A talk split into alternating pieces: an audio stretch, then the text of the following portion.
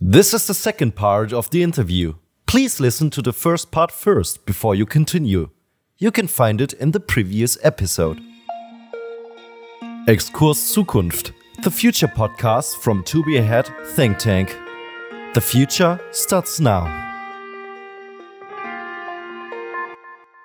Um, what about animal welfare? Um, that topic seems to have uh, grabbed much more attention in the last few years than in, let's say, the last two decades. I mean, animal welfare was always a thing which was considered, and there were the debates in the 90s already, and people who went vegetarian because they said, "I don't want to eat killed meat, killed animals." But from from my perspective, from my personal perspective, uh, the discussion has grabbed a lot more attention in the last uh, couple years. Let's say. What do you think is the reason for that? Yeah, I think that there's a possibility. I mean, personally, I'm always um, quite vigilant about my own kind of echo chambers that I'm getting into because I know that it's quite easy to you know, like a bunch of vegan pages on Facebook, and then you think that the world's about to go vegan. So I'm always trying to like look out for that in my own in terms of which way things are going. But it does seem uh, that there are more mainstream discussions of these issues, and uh, that things are are moving. Oh, I think I may have lost you. Can you hear me still? I can hear you perfectly. Ah, okay, yeah, sorry, you froze there, but I, I'll get you back.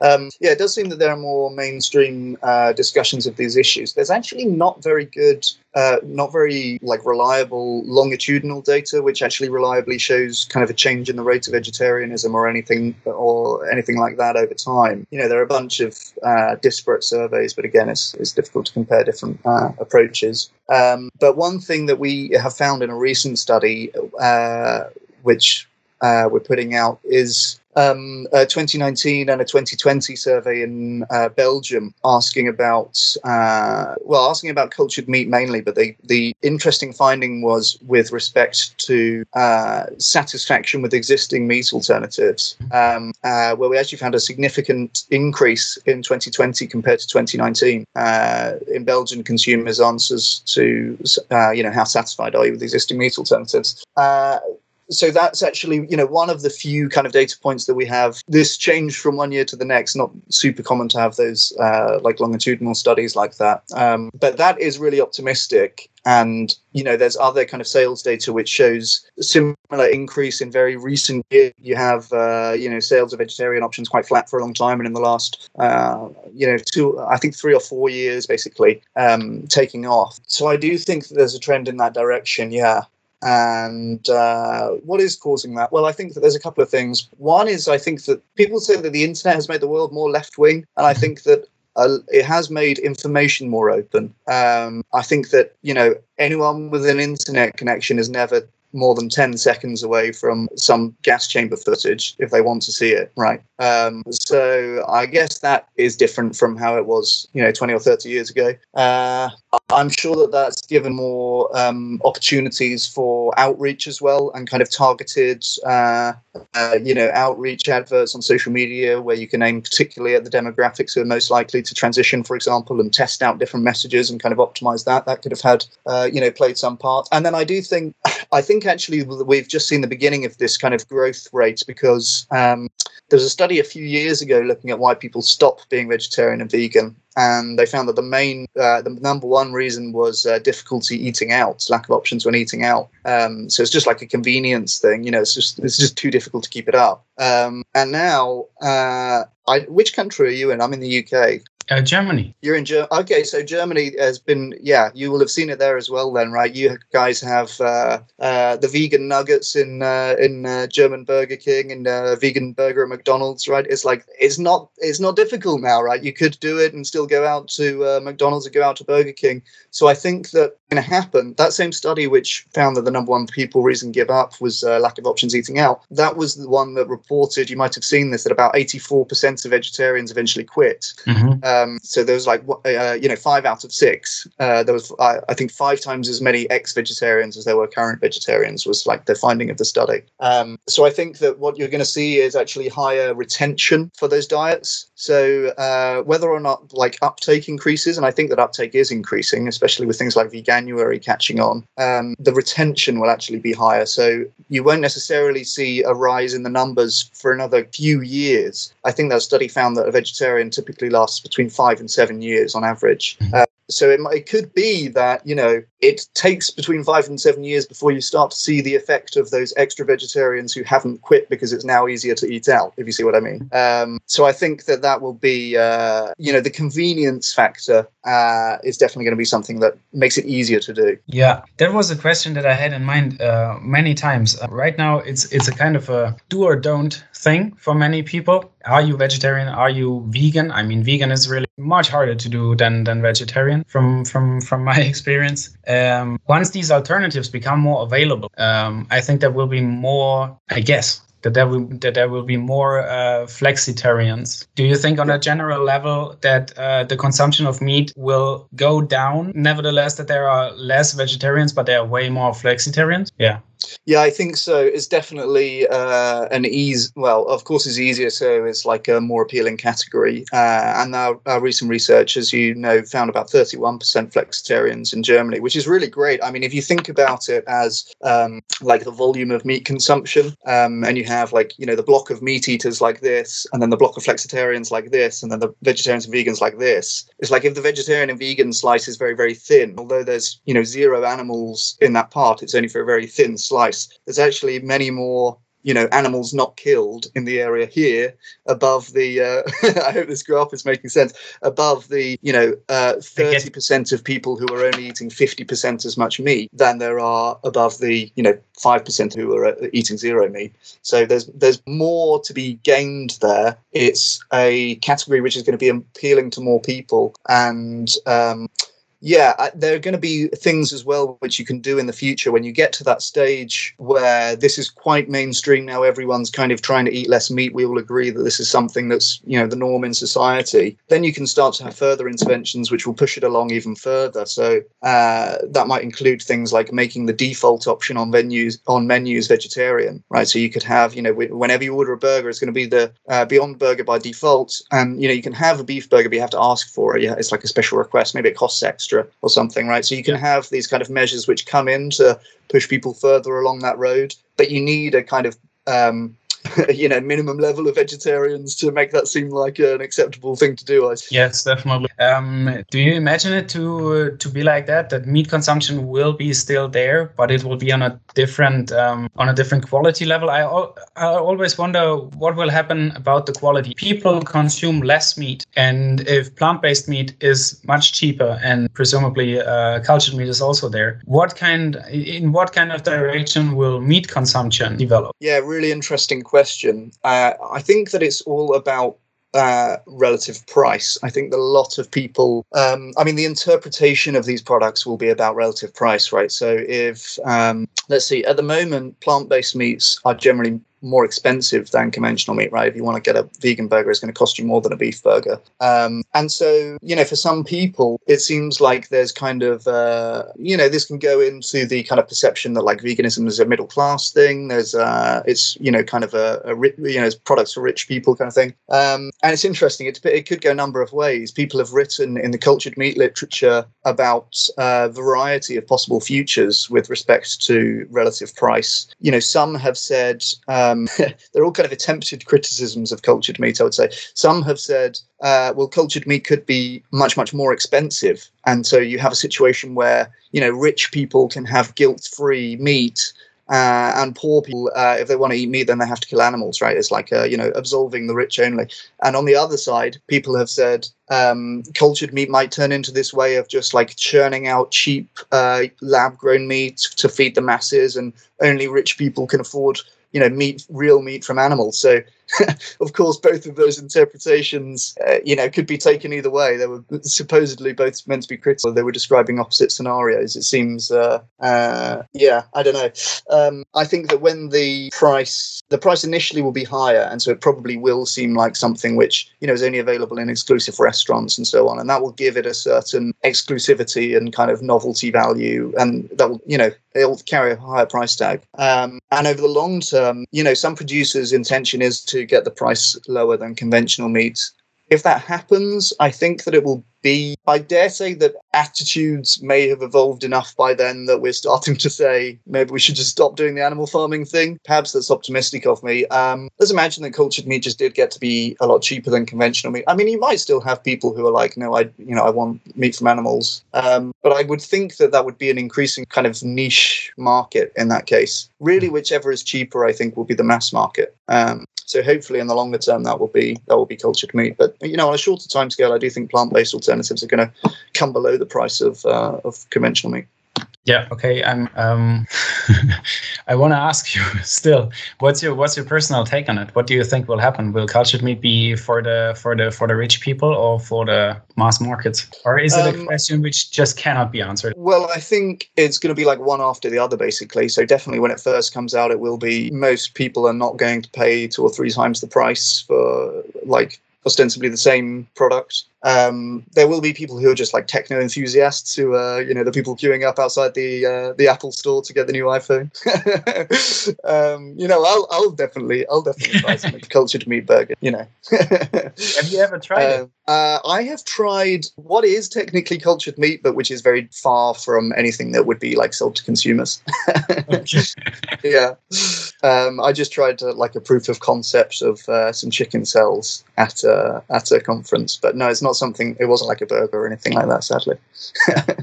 yeah. Um, so I don't know what is what is my take on the price thing. Well, yeah, the the it depends if the price can come down as to whether it will get to mass market, um, and it depends to some extent what happens with other alternatives as well because you know plant-based things are getting better and better. And i well i started my um, phd 2016 and within a couple of years people were saying like what's the point of this? We already have like pretty good plant-based stuff. Um, it turns out like data seems to suggest that these are pointing at slightly different markets. Um, so there is some overlap of people who say that they would eat both. There's some people who say that they would eat neither. Um, but there's a good chunk of people who would eat one but not the other. So that makes me believe that there's a market for a diverse range of alternative proteins. Typically, plant-based products currently are more appealing to uh, to female consumers, to vegetarians, um, whereas cultured meat typically, as I said, more appealing to to males and also more appealing to heavier meat eaters as well. They suggest so. this is not something which is uh, something which vegetarians typically interested in. Um, higher meat is is uh, predictive of um, uh, higher purchase intent for culture. That's interesting. Yeah. Okay. Um, let's jump in one last uh, last topic, one one last direction um, into what is the pharma industry going to? Do? Um, do you know of any projects that the pharma industry is doing themselves, or is it the way that startups like uh, Aleph or Mosa they're developing these prototypes and the big players are buying in?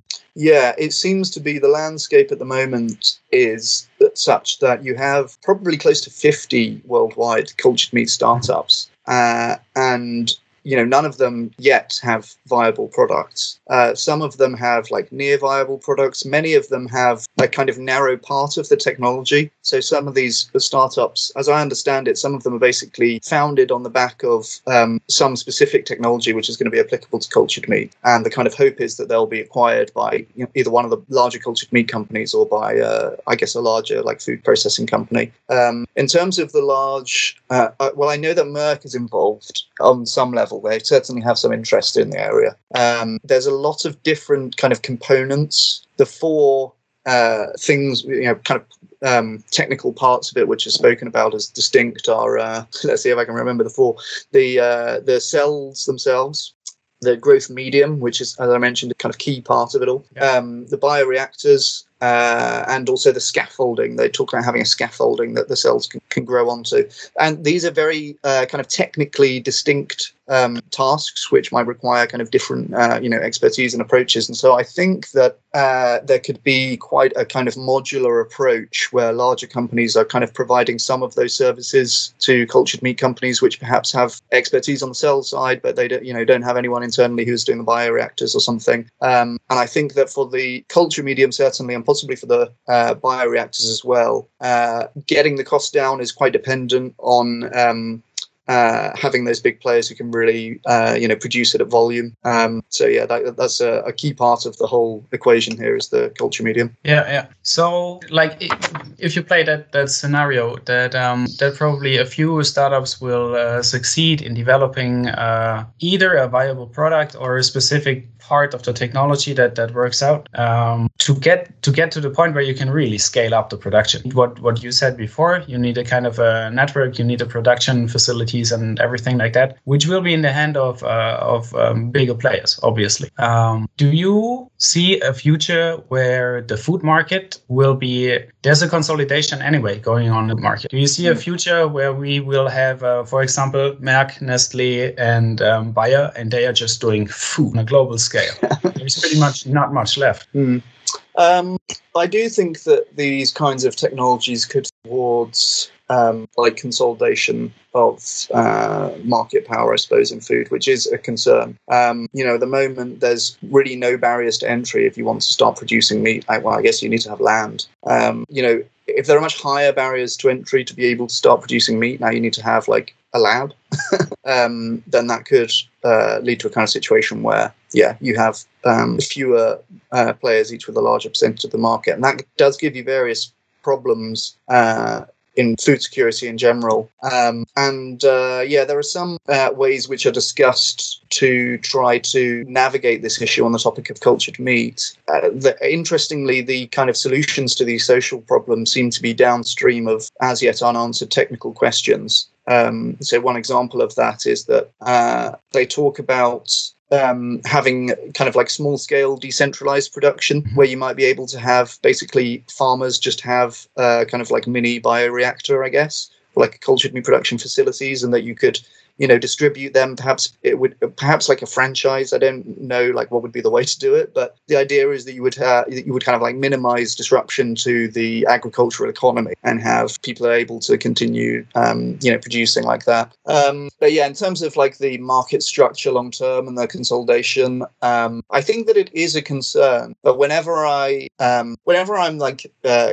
come up a concern like this and i'm trying to uh, you know judge which would be the best option i'm thinking I'm trying to like counteract my status quo bias. So it's you know by default we all kind of have a uh, bias for the way things are rather than the way things could be and so i'm always trying to think like you know if we had a world where there's a handful of companies that make all the food the food's kind of expensive uh, and perhaps there are other problems that go along with that would we want to move from that world to a world where distribution is very like decentralized but now we have all of this environmental carnage and like we're killing all of these animals and antibiotic resistance and all of the other you know major major problems that go along with uh, meat production today. And uh, i don't know it seems to me like that wouldn't be uh, uh something that you'd you know you wouldn't choose our currency. I guess the, uh, the point. Okay. Yeah. Yeah all right. What do you think is the is the biggest obstacle for faster development at the moment for for culture? Um, it seems to be uh, that the culture medium is the key part of the production process, which needs to get below price and will be a massive part of hitting price parity, getting below price parity compared to conventional meat. Um, there are also regulatory hurdles to be overcome, so there will need to be uh, approval for sale in Europe um, mm-hmm. and in the USA as well. There's been uh, you know some discussion about how cultured meat might be regulated in both uh, in both markets. Um, so that's kind of still to be navigated. Um, and then apart from that, as I understand it, really almost all of the technical problems relate to uh, the culture medium and the cost of the culture medium. Yeah, not almost all of the culture medium, but uh, you know the outstanding kind of major um, barriers all relate to the culture medium.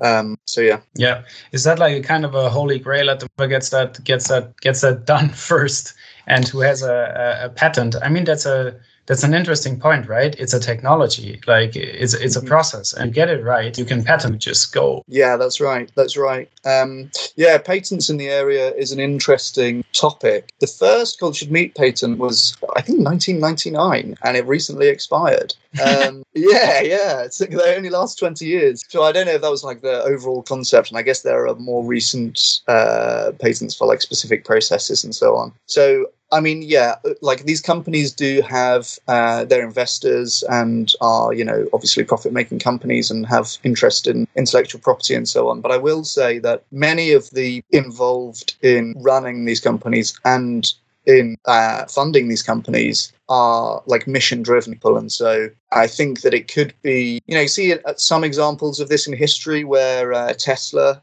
uh, you know, opened up all of their electric car patents in order to just advance the technology of electric cars, um, you know, at their own, I guess, financial uh, cost. And uh, I think that cultured meat could be an area where you see a lot of if not quite to that level where there's just you know completely open patents. Certainly a lot of collaboration a lot of technology sharing mm-hmm. um, and uh, yeah i think that there is quite a, there is quite a community of the um, certainly of like the early kind of been around and i think that uh, yeah many of the people running these companies are vegans and are like you know so uh, yeah i think there could be potential for that kind of thing. But yeah you're right uh, like intellectual property is of course um, an issue here as with any technology. Yep. Nice. I could go on for another hour yeah. um, but I don't want to burst through your uh, through your time limits. Thank you so much, Chris, uh, for, for yeah, all no the content, for all the insights. That was really good. Gave me uh, a really good picture of what is going on. Nice. Um, really glad it was useful, and uh, yeah, I enjoyed talking to you. Yeah, yeah. I hope it was a it was an interesting interview for you as well. Sometimes it's interesting to to get into the different kind of directions of thinking. Uh, I saw you are passionate for critical thinking, so I hope that uh, that gave you some some uh, some surplus. Uh, one last yeah, question. Absolutely, you're asking the right questions. I like all your questions are on the like right areas that are interesting. Still, yeah. Thank you. That's actually uh, a lot of times the final question that I asked. Is there a question that I missed, which is obvious and just really? Um, well, I don't know about a question missed, but I will say uh, I mentioned the recent funding from the EU, and there's actually been also, I think, in the same week, a similar amount funded by the US government uh, the I can't remember the name of the agency. Oh, uh, National Science Foundation, which is I guess their main kind of science funder. Um, so there's been that kind of um, you know double punch of funding on both sides of the Atlantic. I I think that uh, that's a, the first government funding that the field has had for a while. I think since 2005 when there was some Dutch government funding very early on. Um, and you know they've been saying in the while for the field that it seems could and should be some public funding for R&D in this area because the potential benefits are, you know, very great and for society. Um, and now we've just seen like some of that come in for the first time in a long time. So I think that that could bode well for uh, for the future. Okay, nice. I'll have a look into that. Yeah, it's a, it's a big factor. Yeah, if it's subsidized or not. It's also a big factor if uh, if the polit politicians will um, will choose to make conventional meat uh, more expensive, which is also a discussion uh, in Germany at the moment to what happened to Tönnies and everything else. Yeah, and well, again, I think that, that there's a kind of lockstep going on there because you know the politicians need to do the thing which is going to make it more expensive, but nobody wants to vote for their meat to get more expensive. So again, you need to give people a way to uh, have their veggie burgers which are just as good and don't get more expensive mm. um, before they will like you know not vote out politicians who uh, who do a meat tax. Yep. Yeah, it's interesting that uh, that the choice to give an alternative is just simply put much more clever than to just abolish what they what they want or what they wish to have. Yeah. Yeah. Exactly. Exactly. Okay. Thank you very much. That was today's episode of Exkurs Zukunft, the future podcast from To Be Ahead Think Tank. Thanks for listening. If you want to learn more about us and our work, visit our website or our social media channels. You can find the link in the description. We hope you got some interesting insights and look forward to welcoming you back for the next episode.